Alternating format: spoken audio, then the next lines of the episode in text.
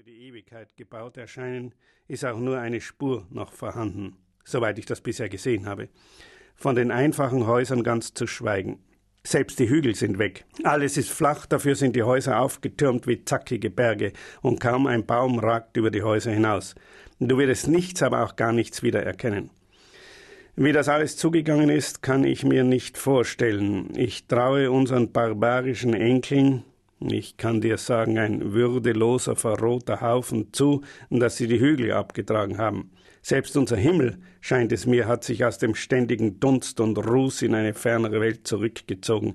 Es kommt mir fast vor, als wäre ich nicht nur zeitlich, sondern auch örtlich versetzt. Ich sitze hier, während ich das schreibe, auf einem Stein. Der Lärm, der mich hier umtost, ist nicht übermäßig. Ein, zwei Li weiter ist er viel schlimmer. Ein Li sind circa 600 Meter. Nicht weit von dem Stein muss das kleine Sommerhaus sein, wo ich dich vor tausend Jahren und drei Tagen zum Abschied umarmt habe. Es ist kein Staubkorn mehr davon vorhanden. Eine Reihe von hässlichen Häusern stehen dort. Den anderen Stein habe ich nicht mehr gefunden, den wir im Park eingerammt haben, in der Hoffnung, er werde tausend Jahre überdauern. Zum Glück bin ich nicht auf die Silberschiffchen angewiesen, die wir in der Höhlung des Steins verborgen haben. Ein Silberschiffchen ist ein altchinesisches Zahlungsmittel. Schiffchen oder schuhartig gestempelter Barren aus Silber von ca. 100 bis 250 Gramm Gewicht. Die 50 Silberschiffchen, die ich dabei habe, werden reichen. Außerdem habe ich ja als eiserne Reserve die fünf schön verzierten Goldbecher. Ich wollte, ich könnte unverzüglich zurückkehren, aber ich muss ja den errechneten Zeitpunkt abwarten und der wird erst in acht Monaten kommen. Eigener Fürwitz hat mich in diese unselige laute Zukunft gebracht. Bete für meine gesunde Rückkehr. Grüße mir meine Xiao Xiao, die ich nächst dir, mein Freund, am meisten liebe. Kao Tai. Mittwoch, 17. Juli. Geliebter Freund Chigu. Ja, ich habe einen Menschen in diesem Abgrund, in diesem schwarzen Strudel von Zukunft gefunden. Ich muss gerecht gegen unsere Enkel sein, sogar zwei Menschen. Und beim zweiten scheint es mir nicht ausgeschlossen, dass er mein Freund wird, obwohl ich, wie gerade du weißt, äußerst geizig mit dieser Bezeichnung bin. Zwar brüllt auch Herr Shishmi, so heißt der zweite Mensch. Aber ich habe das Gefühl, von ihm trennen mich nicht 100.000 Li wie von den anderen, sondern nur 99.999. Alle außer den Zweien erscheinen mir nach wie vor wie bleiche Riesenkrebse ohne Ähnlichkeit mit dir und mir und unseresgleichen. Freilich, auch Herr Shishmi ist weit davon entfernt, mich zu verstehen, aber er hilft mir, seine ferne Welt zu begreifen. Kennengelernt habe ich Herrn Shishmi auf ziemlich umwegsame und leider auch schmerzliche Weise. Du wirst daran sehen, was ich in den wenigen Tagen, die ich nun unterwegs bin, alles erlebt habe. Ich schreibe an Herrn Shishmis Tisch in seinem Haus. Er selber ist nicht da. Der Kontaktpunkt ist zum Glück nicht weit vom Haus entfernt. Ich könnte ihn zur Not allein finden. Wir haben vor meiner Abreise viel über mein, wie manchem scheinen könnte, nicht ungefährliches Unternehmen gesprochen. Du, geliebter Chigu, der Erfinder des mathematischen Zeitsprungs, bist der Einzige, der von meiner Reise weiß. Wir haben viel gesprochen und du erinnerst dich, dass ich den weisen Satz des großen Meng zu Wer beobachten will, darf selber nicht beobachtet werden, als einen der wichtigsten Grundsätze für mein Vorhaben betrachtete. Ich habe deshalb, wie du selber gesehen hast, eine denkbar unauffällige Kleidung für meine Reise gewählt. Sie ist für hiesige Begriffe so außer jeder Gewohnheit, dass ich genauso gut in Weiberkleidung oder als bunter Ballasthund verkleidet angekommen sein könnte. Das Aufsehen wäre auch dann nicht größer gewesen. Die Reise selber verlief ganz ohne Schwierigkeiten und war das Werk eines Augenblicks. Unsere vielen Experimente haben sich gelohnt. Nachdem ich dich auf jener kleinen Brücke über den Kanal der blauen Glocken, den wir als den geeignetsten Punkt ausgesucht und errechnet hatten, umarmt, alles in Gang gesetzt hatte, was notwendig war, war es mir, als höbe mich eine unsichtbare Kraft in die Höhe, wobei ich gleichzeitig wie von einem Wirbelwind gedreht wurde. Ich sah noch dein rotes Gewand leuchten, dann wurde es Nacht. Einen Augenblick danach saß ich, natürlich etwas benommen, auf eben der Brücke über den Kanal der blauen Glocken, aber es war alles anders. Kein einziges Gebäude, keine Mauer, kein Stein von dem, was ich eben noch gesehen hatte, war noch vorhanden. Ungeheurer Lärm überfiel mich. Ich saß am Boden neben meiner Reisetasche, die ich krampfhaft festhielt. Ich sah Bäume.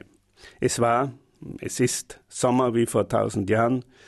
Eine fremde Sonne schien über dieser Welt, die so sonderbar, so völlig unbegreiflich ist, dass ich zunächst gar nichts wahrnahm.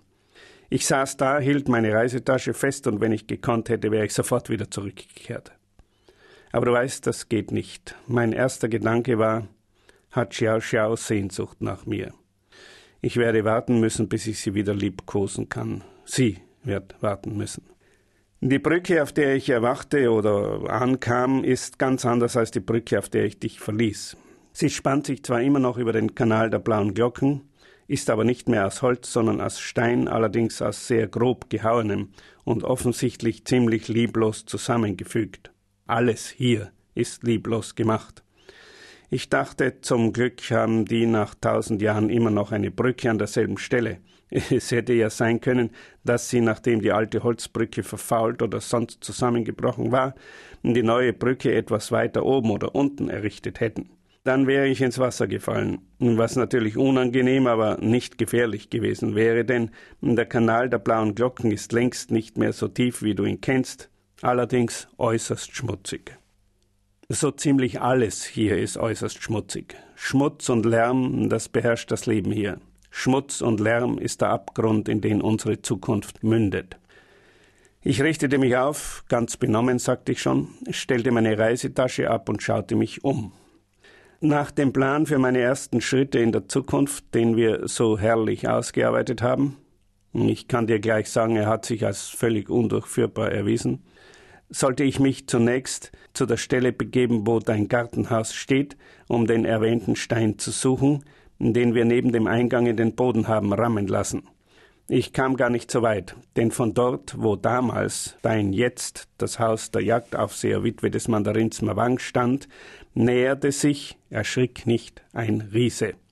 Er war ganz in komische graue Kleider gehüllt, die völlig unnatürlich waren, auch darauf werde ich später noch zurückkommen, hatte eine enorm ungesunde bräunliche Gesichtsfarbe und, als allerauffallendstes, eine riesige, eine unvorstellbar große Nase.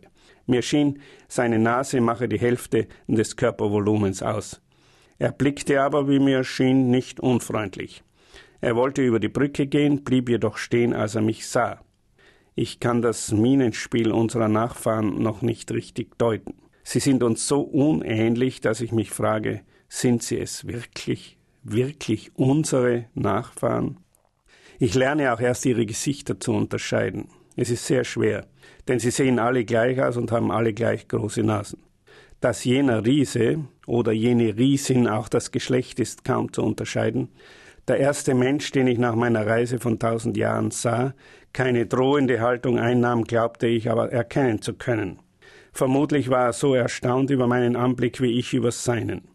Ich nahm meine Reisetasche in die Hand, ging auf ihn zu, verbeugte mich und fragte Hoher Fremdling oder hohe Fremdlingin, ich, der unwürdige und weniger als nichtsnutzige Quan in der vierthöchsten Rangklasse Kaotai, Präfekt der kaiserlichen Dichtergilde 29 moosbewachsene Felswände, entbiete meine Hochachtung dir und deinen Ahnen. Wer weiß, dachte ich, ob ich nicht selber unter seinen Ahnen bin. Kannst du mir sagen, ob hinter jener Mauer einst das Gartenhaus meines Freundes des erhabenen Mandarins Chigu stand?